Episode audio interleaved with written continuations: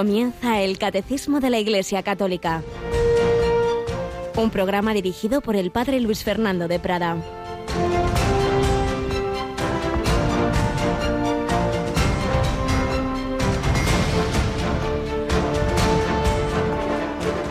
Yo les he dado tu palabra y el mundo los ha odiado, porque no son del mundo, como tampoco yo soy del mundo. No ruego que los retires del mundo, sino que los guardes del maligno. Santifícalos en la verdad. Tu palabra es verdad. Como tú me enviaste al mundo, así yo los envío también al mundo. Alabado sean Jesús, María y José. Muy buenos días en este jueves 9 de junio de 2022. 9 de junio recordamos a San Efrén, como oíamos esta mañana en el Santoral, pero en este año cae en este día la fiesta de Jesucristo sumo y eterno sacerdote. Después de este ciclo en que hemos estado celebrando los hechos de nuestra redención, con la preparación de la cuaresma, con la Semana Santa, la pasión, la resurrección, la ascensión, el envío del Espíritu Santo, ya en el tiempo ordinario tenemos unas fiestas que más que celebrar acontecimientos concretos celebran la persona que está detrás de esos acontecimientos, las personas, porque este domingo que viene celebramos la fuente de todo, las tres divinas personas, la Santísima Trinidad. Pero también celebramos a Jesucristo presente en la Eucaristía cuando tengamos la fiesta del Corpus, Jesucristo que nos ama con un corazón divino y humano, fiesta del Sagrado Corazón. Y hoy Jesucristo sumo y eterno sacerdote, porque esa obra de la redención es fruto de que Él quiere unirnos al Padre, el pontífice, el que hace el puente, el puente que habíamos roto con nuestro pecado.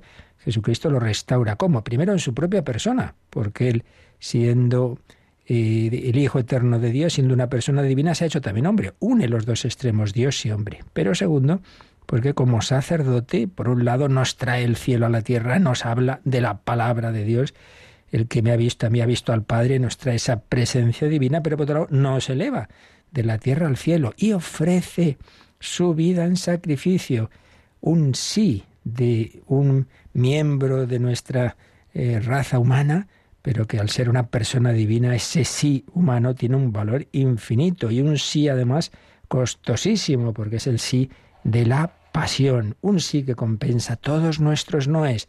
Cristo sacerdote. Y esta fiesta no existía, pero un obispo español, en proceso de canonización, el venerable José María García La Higuera, pues se dio cuenta de que era importante que celebráramos, pues porque igual que celebramos al buen pastor, celebramos Cristo Rey, pues que celebremos a Cristo sacerdote, sumo y eterno sacerdote. Y es además un día porque este, este obispo con una religiosa, también venerable María del Carmen, eh, fundaron la congregación de las Hermanas Oblatas de Cristo Sacerdote, una congregación femenina, religiosa, que son unas monjas que, o oblatas, ofrecidas por nosotros los sacerdotes, por nuestra santificación, una vida realmente heroica, de entrega, de oración, de penitencia, de, de mucha contemplación, ofrecida por nosotros para que a su vez nosotros podamos ofrecer al pueblo de Dios pues esa palabra, esos sacramentos, esa vida del buen pastor. Por ello hoy les agradecemos esa oración y os pedimos esa oración también por todos los sacerdotes y tantas personas buenas, empezando por estas religiosas y otras como las carmelitas, etcétera, que en su vida tienen muy presente la mediación del sacerdocio. Por eso hoy tenemos lecturas, saltándonos la lectura continua, lecturas propias que nos hablan, hemos vuelto a escuchar un fragmento de la llamada oración sacerdotal precisamente de Jesús en la última cena. Jesús ofrecía la pasión que iba a comenzar esa noche de jueves santo por todos nosotros, pero pidiendo especialmente por aquellos a los que él iba a enviar al mundo. Pues os pedimos esa oración en estos tiempos difíciles, en que, como nos ha dicho Jesús, el mundo los ha odiado porque no son del mundo. Siempre ha ocurrido en mayor o menor medida, pero en estos tiempos de una manera muy clara y muy fuerte. Y tenemos con nosotros a Marta Troyano. Buenos días, Marta. Muy buenos días, Padre Luis Fernando, y a todos nuestros oyentes. Bueno, y vamos a recordar antes de, recordar también la, a seguir conociendo aquel aquel señor convirtió también en un sacerdote y religioso Íñigo de Loyola. Antes de ello, que estamos acabando una temporada de Radio María que cada verano se revisa y que estamos pidiendo ayuda de, a ver, sugerencias de qué es lo que ayuda más o menos de nuestra programación, cómo nos pueden ayudar nuestros oyentes. Sí, pues pueden entrar en nuestra página web radiomaria.es y ahí encontrarán nuestra encuesta, que es muy fácil de rellenar para aquellos que estén más familiarizados con el ordenador y para aquellos que no lo estén, pues siempre pueden pedir ayuda a algún familiar o conocido que les ayude y nada, tienen que elegir sus 20 programas favoritos y darles una puntuación. Esto realmente que algunas personas dicen, pero si todo es de la Virgen, sí, sí, claro que todo es de la Virgen, pero hay que saber qué ayuda más o qué ayuda menos para poder siempre mejorar y que este proyecto de Radio María será para mayor gloria de Dios.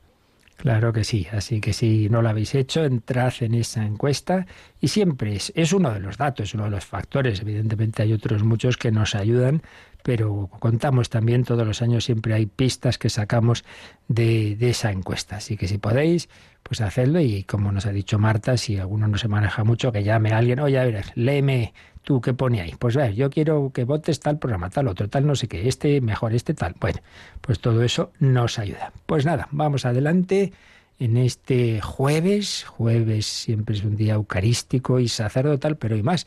Jesucristo es sumo y eterno sacerdote. Y como os decía, a este hombre al que el Señor convirtió eh, a partir de aquella herida de 1521, Íñigo de Loyola, él no sabía qué iba a ser de su vida le dejábamos ayer en Tierra Santa, ya volviendo de allí, pues bueno, acabaría haciendo de él un sacerdote eh, realmente entregado y contemplativo y apostólico a la vez. Pero bueno, no nos precipitemos, sigamos viendo qué pasó con la vida de, de Íñigo de Loyola.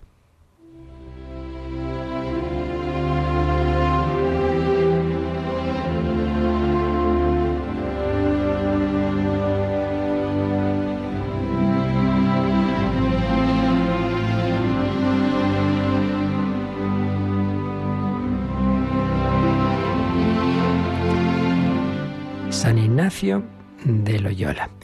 Bueno, pues nos quedábamos ayer en que él hubiera querido permanecer en Tierra Santa, pero vio a través de lo que le dijo el provincial de los franciscanos que la voluntad de Dios no era esa.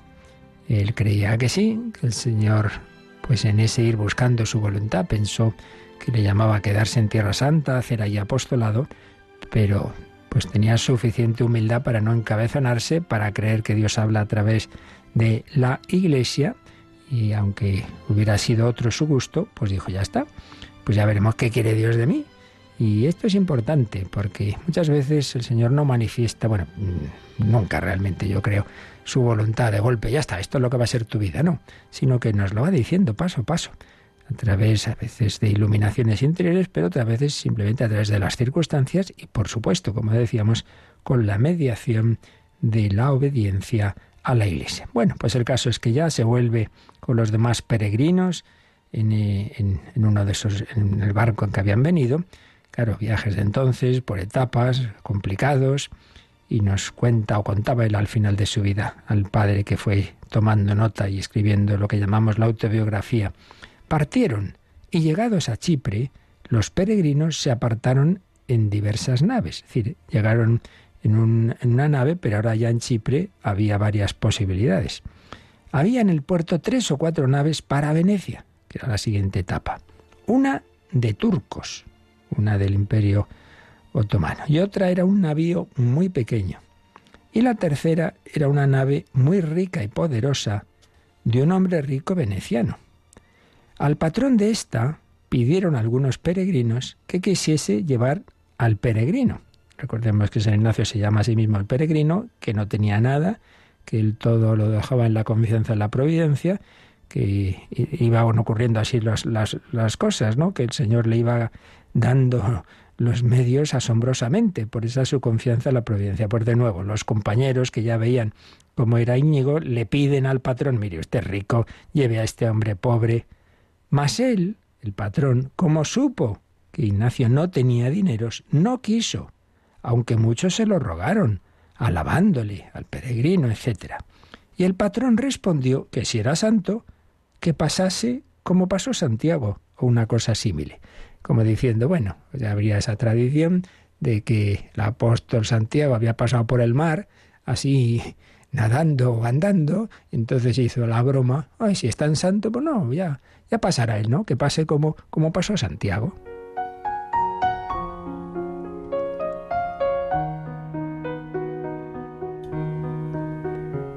Bueno, pues con ese no hubo nada que hacer, pero esos mismos rogadores, esos compañeros del peregrino, lo alcanzaron muy fácilmente del patrón del pequeño navío. ¿Cuántas veces ocurre esto? El patrón rico, el que tenía más medios, el que podía mucho más fácilmente haber llevado al peregrino, dijo que no, que le tenía que pagar. Y en cambio, el de la nave más pequeñita, mm, que sería un hombre de menos medios, dijo que sí, que, que se lo llevaba gratis. Partieron un día con próspero viento por la mañana y a la tarde les vino una tempestad con que se separaron unas de otras las naves y la grande se fue a perder junto a las mismas islas de Chipre y solo la gente se salvó.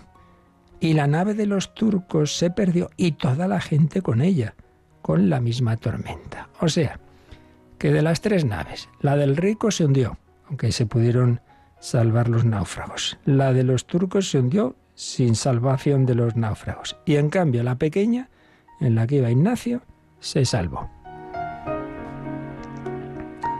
El navío pequeño pasó mucho trabajo, pasaron mal, pero al fin vinieron a tomar una tierra de la Puglia, y esto en la fuerza del invierno, y hacía grandes fríos y nevaba, y el peregrino no llevaba más ropa que unos zaragüeyes de tela gruesa hasta la rodilla y las piernas desnudas, con zapatos y un jubón de tela negra, abierto con muchas cuchilladas por las espaldas y una ropilla corta de poco pelo. Pues sí, como era, pues vivía y como si fuera un, un, mendigo de la calle, pues, pues poca cosa llevaba.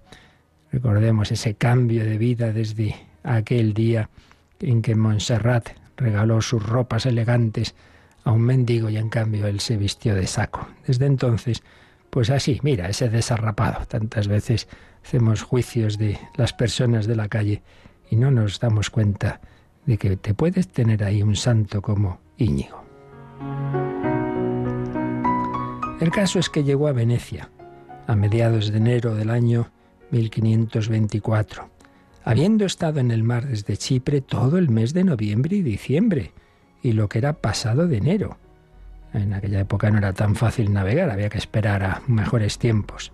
En Venecia lo halló uno de aquellos dos que le habían acogido en su casa antes de que partiese para Jerusalén y le dio de limosna quince o dieciséis julios y un pedazo de paño del cual hizo muchos dobleces y lo puso sobre el estómago por el gran frío, frío que hacía. Eso de los julios era una moneda que tomaba su nombre de, un papa, de un, de un papa, del papa Julio II. Una limosna considerable y, y ropa. Y después que el dicho peregrino entendió que era voluntad de Dios que no estuviese en Jerusalén, siempre vino consigo pensando qué haría. Claro, él, cuando su conversión, pues lo único que vio era, era esa imitación de Cristo, ese vivir como Él, en, pobreza, en confianza en Dios, el irse a Tierra Santa, pero ya había visto que que Dios no quería que se quedase en Tierra Santa. Entonces, ¿qué querrá Dios de mí? Eso tenemos que preguntarnos también nosotros en nuestra vida, no decido yo sin más, pregúntele a Dios. Siempre vino consigo pensando qué haría y al final se inclinaba más a estudiar algún tiempo para poder ayudar a las ánimas y se determinaba ir a Barcelona y así se partió de Venecia para Génova. Pues iba viendo entonces, pues Dios querrá que yo para ayudar a las almas, para hacer apostolado, tengo que estudiar teología. No sé si ya en ese momento veía clara la ordenación sacerdotal, pero en cualquier caso tenía que estudiar. Poco a poco y se iba iluminando el camino. Y estando un día en Ferrara, en la iglesia principal, cumpliendo con sus devociones, un pobre le pidió limosna y él le dio un marquete, que es una moneda de cinco o seis cuatrines. Y después de aquel vino otro, y le dio otra monedilla que tenía algo mayor. Y al tercero, no teniendo sino julios, le dio un julio. Ya primero empezó dando monedas pequeñas y luego ya pues todo las monedas grandes. Y como los pobres veían que daba limosna, no hacían sino venir y venir. Y así se acabó todo lo que traía. Y al fin vinieron muchos pobres juntos a pedir limosna. Y él respondió que le perdonasen que no tenía ya nada más. Pues sí, de nuevo esta lección de los santos, eh, a pesar de que él vivía de limosna y que, pues, pues eso, no tenía nada, pero lo poco que tenía lo daba, lo daba. Dad y se os dará. ¿Le iba a Dios a abandonar? Pues ya veremos que no, nunca lo abandonaría. Le estaba enseñando esa lección de confiar en Dios y de pensar en los que son más necesitados y más pobres una frase de un salmo preciosa que podemos quedarnos con ella para nuestro día y nuestra vida. Confía y haz el bien. Ay, que estoy en un momento difícil. Bueno, tú por un lado confía en Dios, tu vida en manos de Dios, y por otro lado, haz el bien a los demás. Dedícate a hacer felices a los demás y Dios ya se cuidará de ti. Confía y haz el bien. Así va avanzando el peregrino Íñigo de Loyola.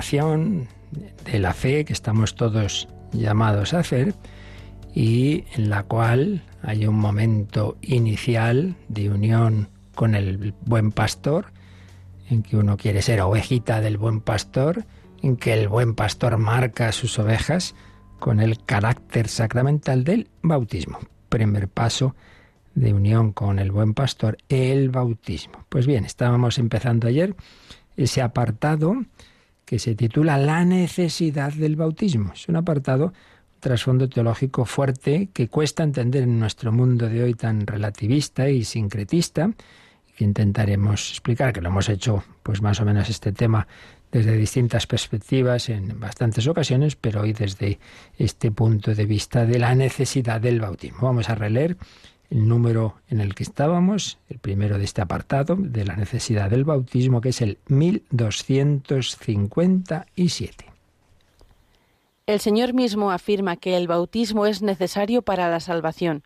Por ello mandó a sus discípulos a anunciar el Evangelio y bautizar a todas las naciones. El bautismo es necesario para la salvación en aquellos a los que el Evangelio ha sido anunciado y han tenido la posibilidad de pedir este sacramento. La Iglesia no conoce otro medio que el bautismo para asegurar la entrada en la bienaventuranza eterna. Por eso está obligada a no descuidar la misión que ha recibido del Señor de hacer renacer del agua y del Espíritu a todos los que pueden ser bautizados. Dios ha vinculado la salvación al sacramento del bautismo. Sin embargo, Él no queda sometido a sus sacramentos. Bien, pues aquí tenemos los puntos teológicos clave que tenemos sobre ellos que reflexionar. Habíamos leído los textos bíblicos citados aquí, Juan 3.5, cuando Jesús le dice a Nicodemo, mira, para entrar al reino de Dios hay que nacer del agua y del Espíritu Santo. Ese es el camino. Y luego el final de los Evangelios, Mateo y Marcos. Y en ambos, con distintas palabras, viene a decir lo mismo. Envía a los apóstoles al mundo entero a predicar el Evangelio, a enseñar lo que Él nos ha enseñado y a bautizar. Eh, y bautizándolos en el nombre del Padre y del Hijo y del Espíritu Santo. Y con ese final, esa frase que nos choca a nuestros oídos relativistas. El que crea y se bautice se salvará, el que no crea será condenado. Pero bueno, dice esto el Señor.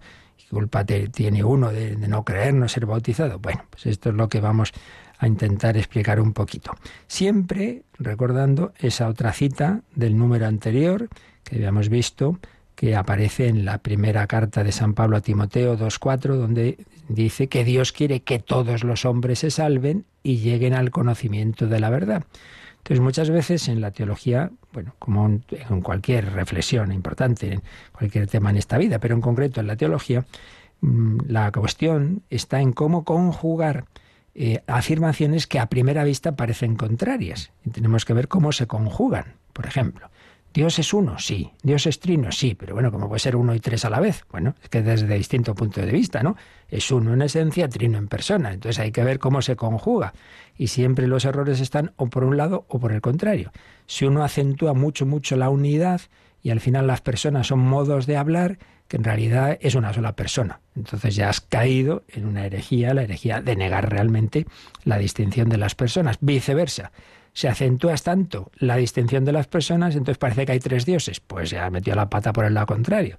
Entonces, ahí está, ¿no? Siempre por eso eh, la, la, Iglesia, cuando han surgido errores, va precisando en sus concilios, en su magisterio, y diciendo, no, no, no es así, no es así. Y esa precisión ante los errores nos va permitiendo avanzar en, en la teología. Bueno, pues también aquí hay que conjugar que por un lado Dios quiere que todos los hombres se salven, por lo tanto nadie se va a condenar así por despiste, por ignorancia, sin culpa. Pues no, ¿cómo va a ser eso? Si Dios ama a todos y, busca la salvación de cada uno y el Hijo de Dios ha hecho hombre por cada uno y ha muerto por cada uno, pues ya se entiende que no puede ser que sin culpa uno se pueda echar a perder eternamente. Pero por otro lado también se nos dice que el camino de salvación que Jesucristo ha establecido es el que es es este del bautismo. ¿Cómo se conjugan? Bueno, vamos a ir leyendo textos e intentamos eh, dar la clave. O mejor, vamos a hacerlo al revés. Vamos a hacer primero una pequeña síntesis de, todo esto y luego pues nos vamos fijando en, los textos en que, podemos, digamos, se apoyan esta, estas reflexiones. Y lo hacemos con la antesíntesis de don José Rico Pavés, que ya hemos comentado antes de ser obispo, fue profesor de, teología y concretamente uno de los de los campos que él trabajó y que ha publicado eh, obras teológicas es sobre estos sacramentos de la iniciación cristiana. Y en una de esas obras, pues nos explica así, sintetiza así este tema de la necesidad, de la necesidad del bautismo. Dice, primero, fundamento. El fundamento de esta necesidad ha sido establecido por el mismo Cristo, sobre todo en dos momentos, dos momentos que veíamos ayer. Uno, este diálogo de Jesús con, con Nicodemo, al afirmar él mismo que sin bautismo no hay salvación. Quien no nace del agua y del Espíritu no puede entrar en el reino de Dios. Juan 3, 6. Y lo vemos en la primera predicación cristiana. Ese anuncio que hacen los apóstoles de, de, que para salvarse hay que unirse a Jesucristo, hay que creer en Él y la manera de unirse a Él es el bautismo.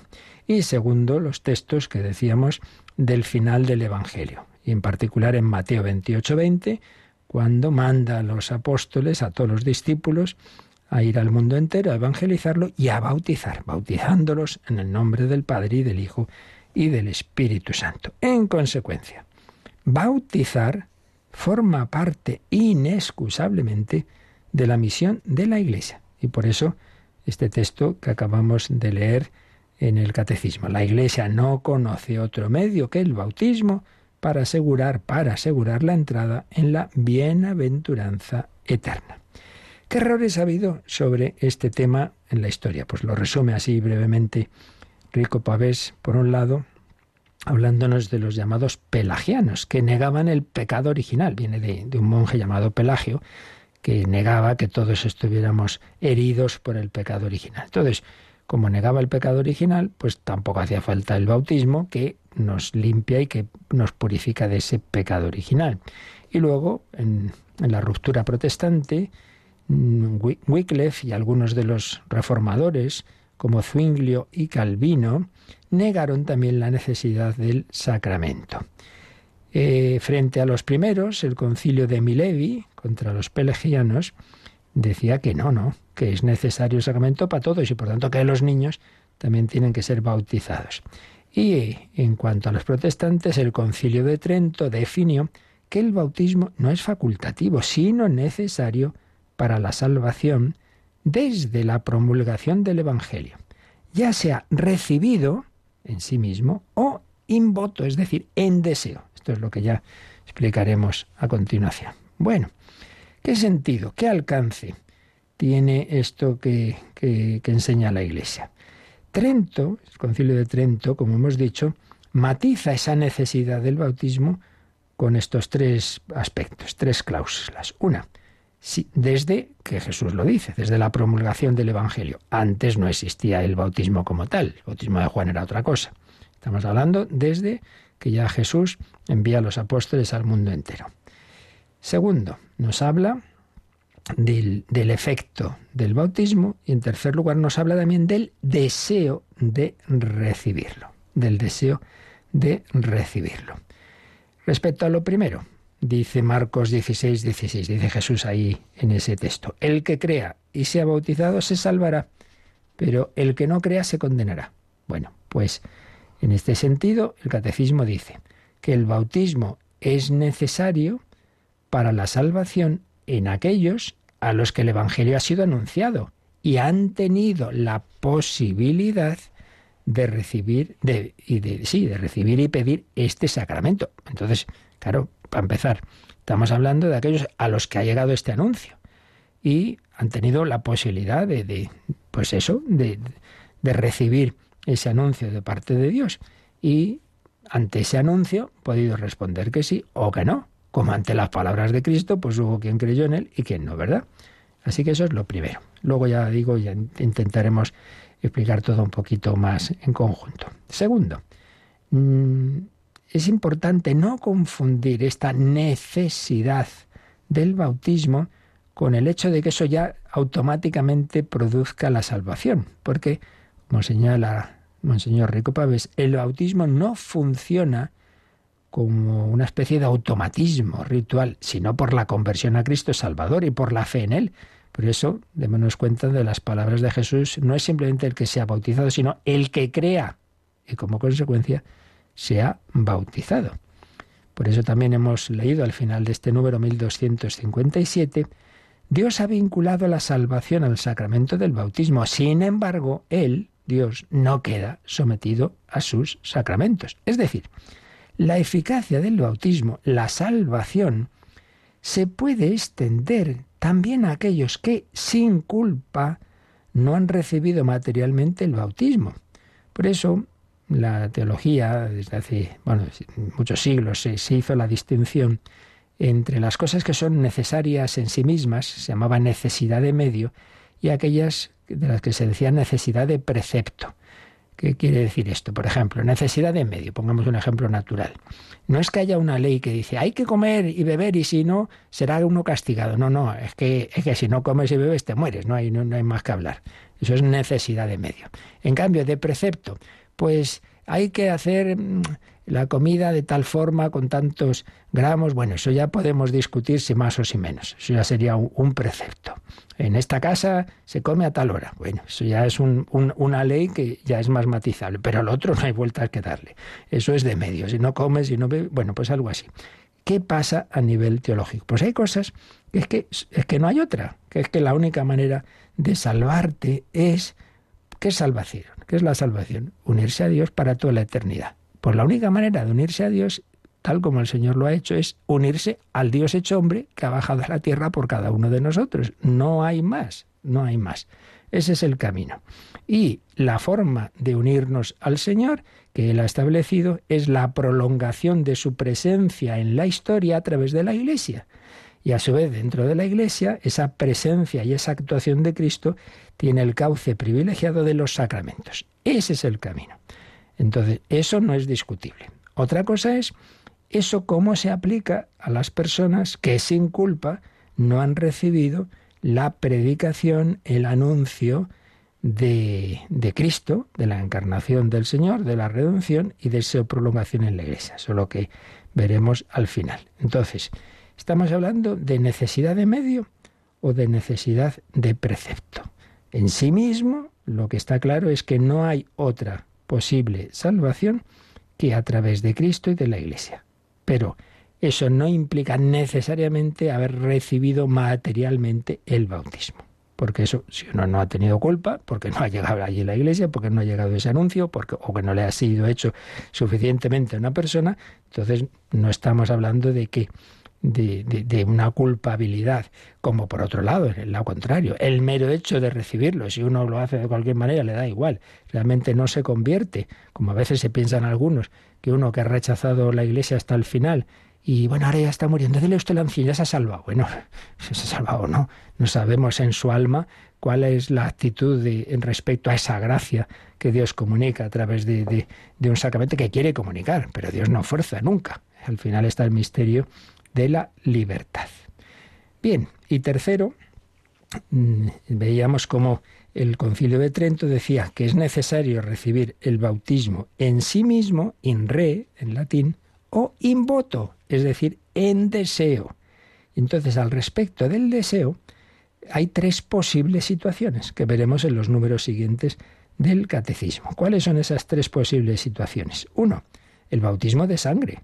Claro, aquellos que todavía no se habían bautizado, pero ha habido una persecución y los han matado. Hombre, pues ya me dirás tú, son bautizados en la muerte de Cristo, por Cristo y en su muerte. Pues es un bautismo sin haber recibido el agua, han recibido el bautismo de sangre. Eso la Iglesia siempre lo ha visto, por tanto no es ninguna novedad el pensar que, que existe esa posibilidad de ser bautizados sin recibir propiamente el bautismo. Segunda posibilidad, la de aquellos catecúmenos que se estaban preparando a ser bautizados, mira, ha ocurrido que han muerto, una enfermedad, un accidente, lo que sea. Entonces, pero ya estaban preparándose, por tanto, sí tenían deseo del bautismo. Bueno, pues es lo que se llama bautismo de deseo. ¿Veis? Primero, bautismo de sangre. Segundo, bautismo de deseo. Tercero, el caso de aquellos que ignorando inculpablemente el Evangelio y la Iglesia buscan la verdad e intentan hacer la voluntad de Dios. Entonces, dice el catecismo en otro número que ya veremos, se puede suponer que semejantes personas habrían deseado explícitamente el bautismo si hubiesen conocido la necesidad de éste para la salvación. Bien, tras la síntesis teológica apretada que hace José Rico Pávez y ahora enseguida nosotros la intentamos pues pues explicar de otra forma eh, sencillita, pero vamos a quedarnos dando gracias al buen pastor, el buen pastor que busca a cada oveja, el sumo y eterno sacerdote que ha dado la vida para que lleguemos a estar en ese rebaño suyo aquí en la tierra, en la iglesia, que va a ser, pues, pues se va a convertir en estar con él eternamente, el buen pastor que ha dado la vida por las ovejas, el buen pastor que marca cada una de nuestras ovejas, de las ovejas en nuestras almas, con ese carácter sacramental del bautismo. Buen pastor, cuida de nosotros tus ovejas, buen pastor, sumo y eterno sacerdote, que has dado la vida por cada uno de nosotros. Bajando los montes, me ves, pastor fiel, conoces mis manos, conoces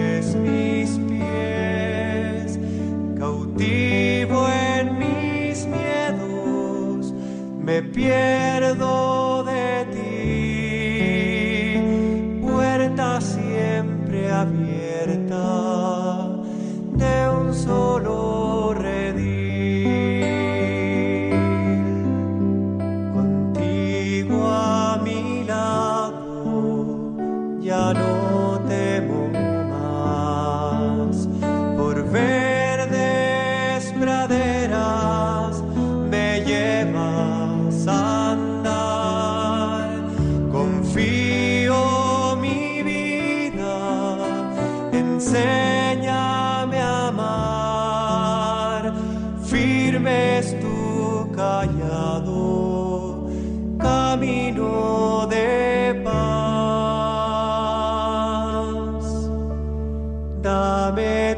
de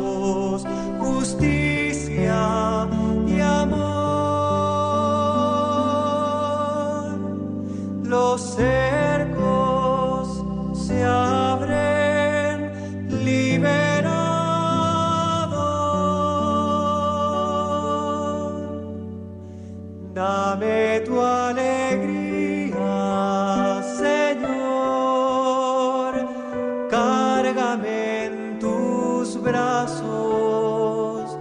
Guía tu mi senda. Buen pastor, lléname de vida. Reconozco.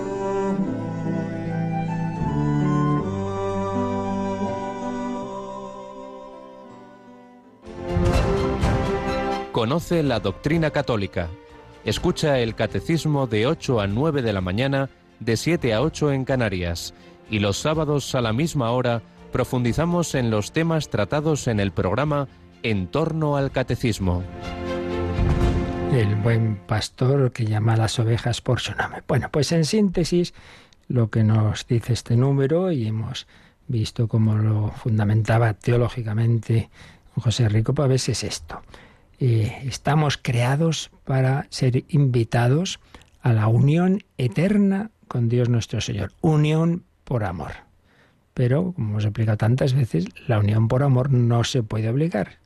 Yo sé que esto hoy día choca. Uno se piensa, no, te mueres y ya está, te vas al cielo. Que no, que el cielo no es un sitio así eh, automático. Es una invitación a una relación personal. Una relación personal no se obliga.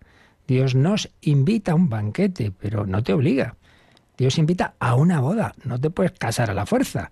Dios invita a unirse con Él, el que quiera seguirme, el que quiera seguirme. Dios nos invita, Dios intenta conquistar nuestro corazón, unirnos con Él por amor. Bueno, entonces esa invitación a esa vida eterna, a ese unirse con la Santísima Trinidad, no la podemos realizar por nuestras fuerzas. Primero, porque de la criatura al creador hay una distancia infinita. Segundo, por el pecado, que ha roto la relación.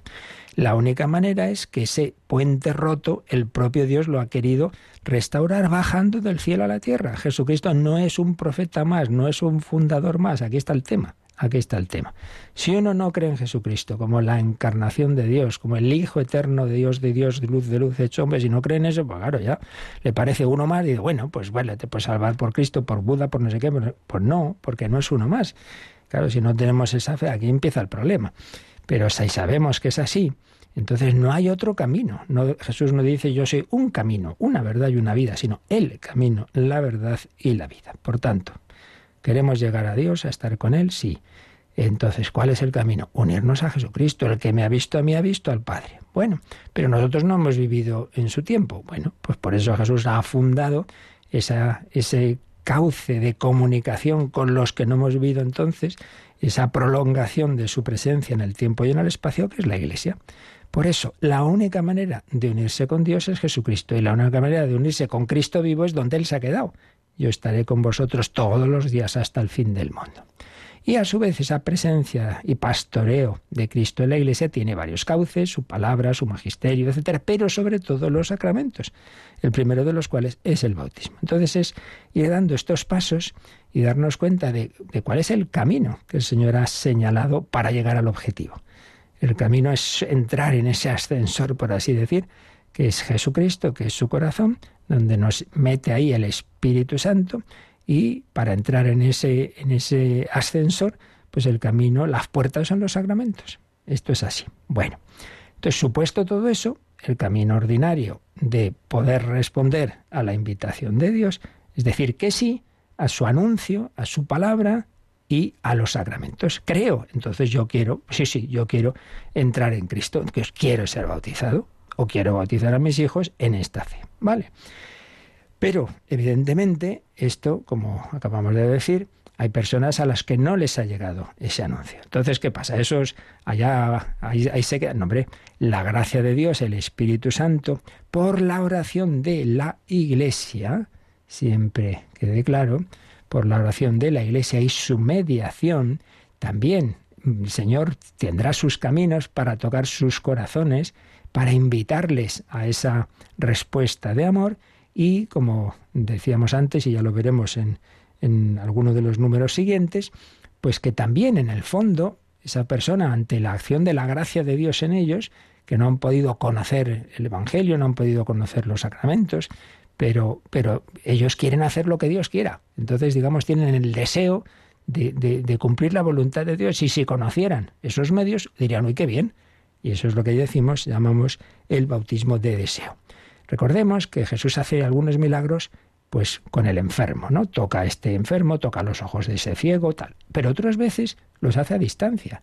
Cura al hijo de aquella mujer sirofenicia, la hija, perdón, cura a aquel criado que le pide un centurión romano sin ir a su casa. Bueno, pues ahí podemos ver una imagen, un símbolo de que el Señor actúa directamente tocándonos a través de los sacramentos que recibimos, pero también a distancia, entre comillas, porque la Iglesia ora por todo el mundo y ora por aquellos que no han podido recibir el Evangelio, por aquellos que sin culpa no han podido recibir el bautismo, etcétera, etcétera. Pero en realidad nadie se salva al margen de este camino, que es Cristo y la Iglesia, todo el mundo se salva a través de Cristo, el que se pueda salvar, el que responde que sí, el camino siempre es Cristo y la Iglesia.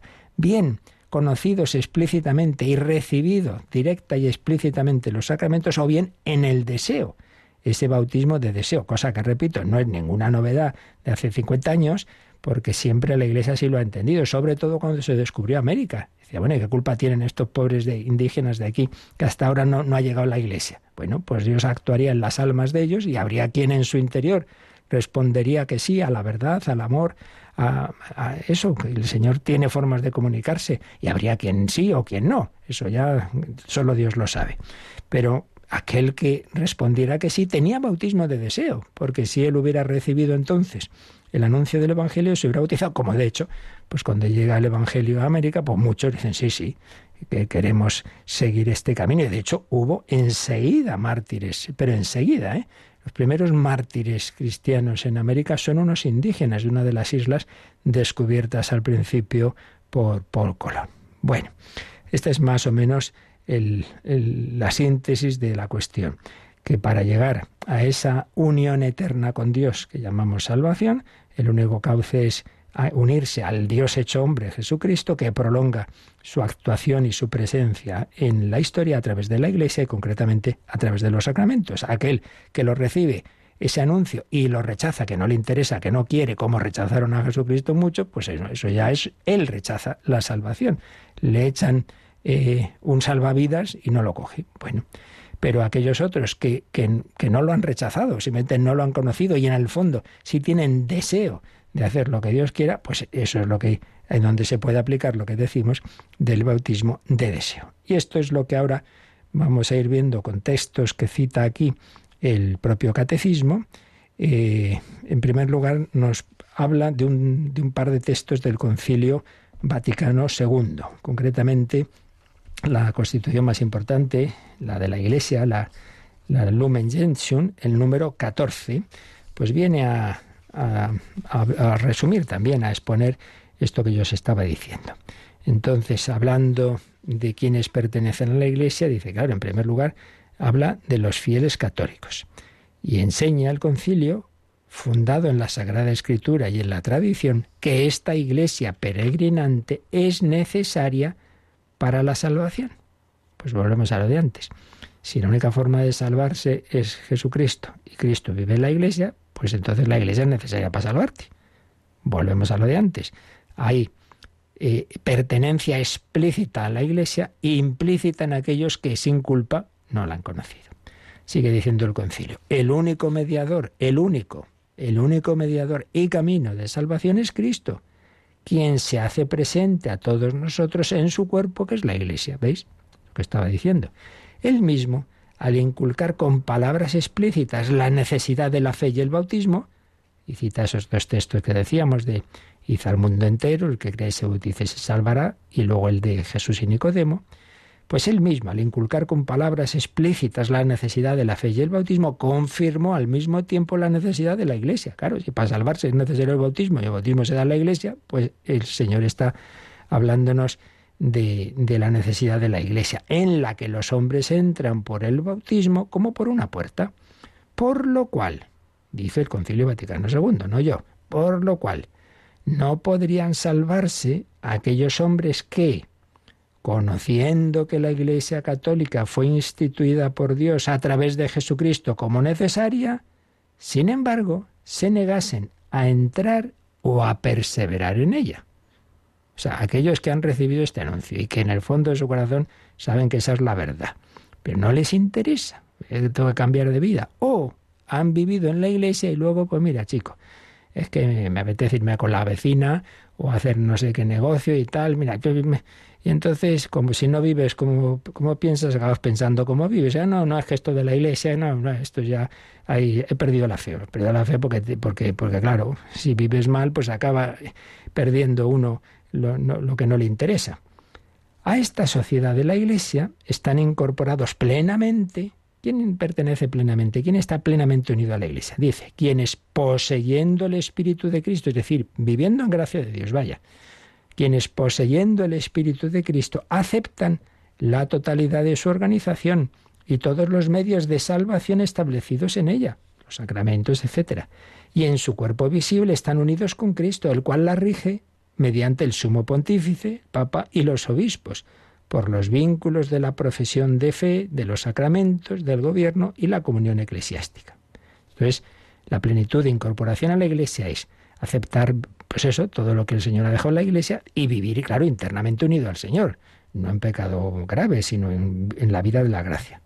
Por eso no se salva, aunque esté incorporado en la Iglesia, aunque sea miembro de la Iglesia, quien no perseverando en la caridad, permanece en el seno de la Iglesia en cuerpo, pero no en corazón. No, no, si yo soy católico, sí, sí, pero en tu interior no vives unido al Señor, no vives en esa amistad con Él, no vives en gracia, vives en pecado. Entonces, sí, sí, claro, no basta con ser miembro de la Iglesia eh, oficial, sino interiormente. No olviden todos los hijos de la Iglesia que su excelente condición no deben atribuirla a los méritos propios, sino una gracia singular de Cristo a la que, si no responden con pensamiento, palabra y obra, lejos de salvarse, serán juzgados con mayor severidad. Claro, si hemos recibido más talentos, pues más cuenta tenemos que dar. Finalmente dice el número 14, los catecúmenos que movidos por el Espíritu Santo solicitan con voluntad expresa ser incorporados a la Iglesia, por este mismo deseo ya están vinculados a ella. Y la Madre Iglesia los abraza con amor y solicitud como suyos. Y luego los siguientes números va a ir hablando de, la, de los vínculos con la Iglesia de los que no están plenamente incorporados, los que son cristianos bautizados pero no son católicos, los no cristianos, etcétera como que distintos círculos concéntricos, pero dejando claro que el ideal, que el plan de Dios es que todos, todos nos incorporemos plenamente a la Iglesia, donde se tienen todos los medios de salvación. Si no tenemos esa plena incorporación, no vamos a tener todos esos medios. Puede uno recibir menos talentos, no haber recibido, haber vivido en un sitio donde no está presente la Iglesia Católica y recibir menos medios que tú y que yo, pero con esos menos medios haber respondido mejor a la gracia de Dios. Por eso luego cada persona es un misterio, nunca podemos juzgar a alguien en particular. Aquí lo que hablamos es el camino, objetivamente hablando, que el Señor ha establecido. Luego lo que ocurra en cada alma, Dios sabrá. Ahí nunca podemos entrar. Pero bueno, hemos dado un pasito más en este tema complejo que seguiremos todavía viendo este número 1257 porque es clave, porque es clave, porque aquí está la esencia de todo. Estamos llamados a la unión con Dios eterna. Eso se llama salvación. Eso no es automático. Eso es una respuesta libre a un camino que Dios ofrece. ¿Y cuál es ese camino? Jesucristo. Camino, verdad y vida. Dios hecho hombre. ¿Y cómo nos unimos hoy a Jesucristo? A través de la Iglesia. Y dentro de la Iglesia los sacramentos.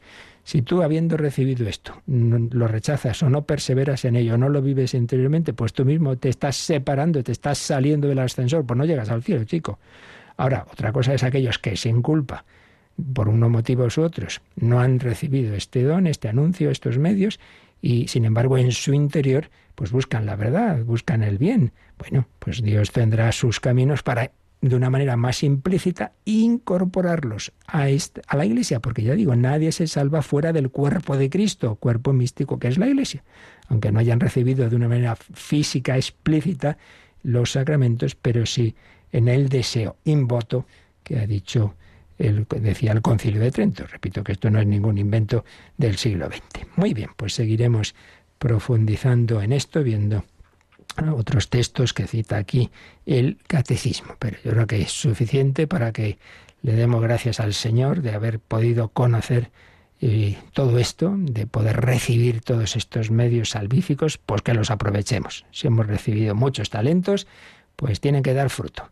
Que otros reciben muchísimo menos, pues a ver qué hacemos con, con tanto regalo. Pues damos gracias al Señor, lo meditamos un poquito y si tenéis ahora alguna cuestión, nos recuerdan cómo podéis plantearla.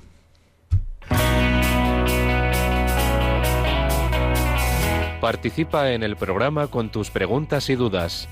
Llama al 91005 9419. 91005 9419. Puedes escribir un mail a catecismo arroba radiomaria.es o escribirnos un mensaje al teléfono de WhatsApp 668 594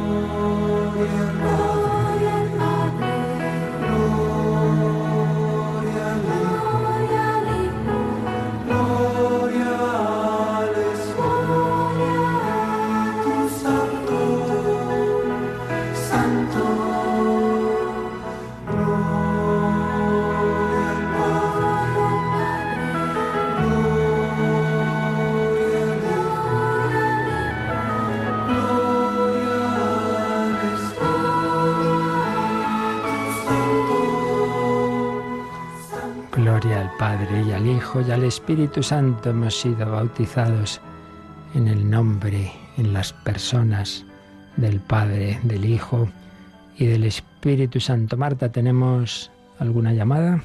Sí, nos ha llamado Susana de Madrid para preguntar si sería posible bautizar a un niño y que en lugar de tener un padrino y una madrina tuviera dos madrinas.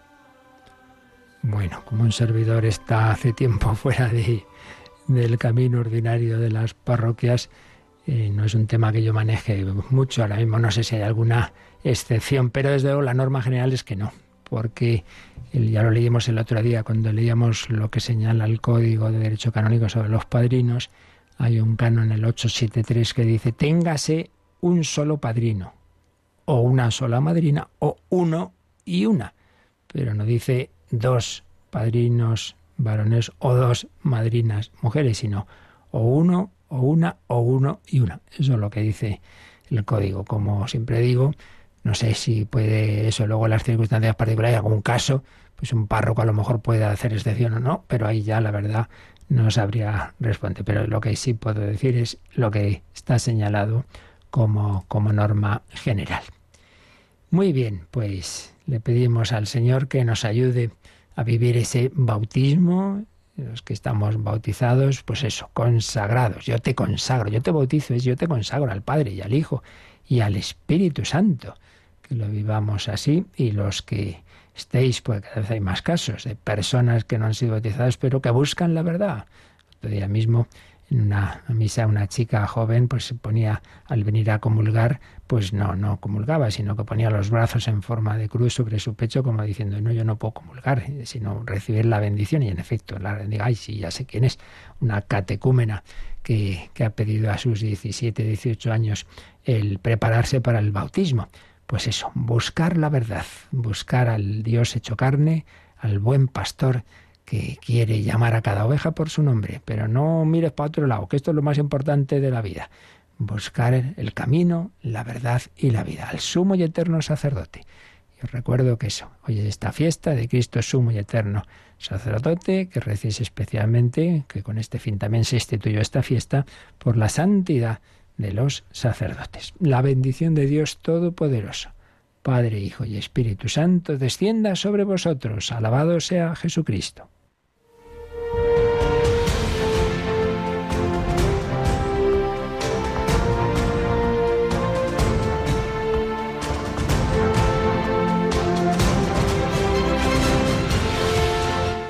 Han escuchado en Radio María el Catecismo de la Iglesia Católica, un programa dirigido por el Padre Luis Fernando de Prada.